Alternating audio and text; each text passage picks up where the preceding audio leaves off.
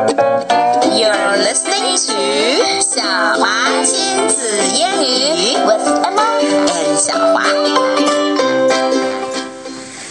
Okay, 我们来读 A Good Trick 的短板。 Okay. You read it. A good trick.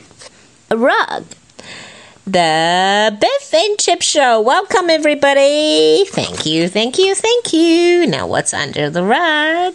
A sheet. It's a sheet, but look, what's under the sheet? A big box. Hmm, Now, let's get the big box out of the way.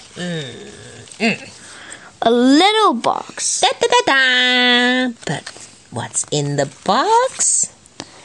Kipper. Yay! Hooray! 大家纷纷鼓掌。All right. And so, That's really good. We ever goodbye.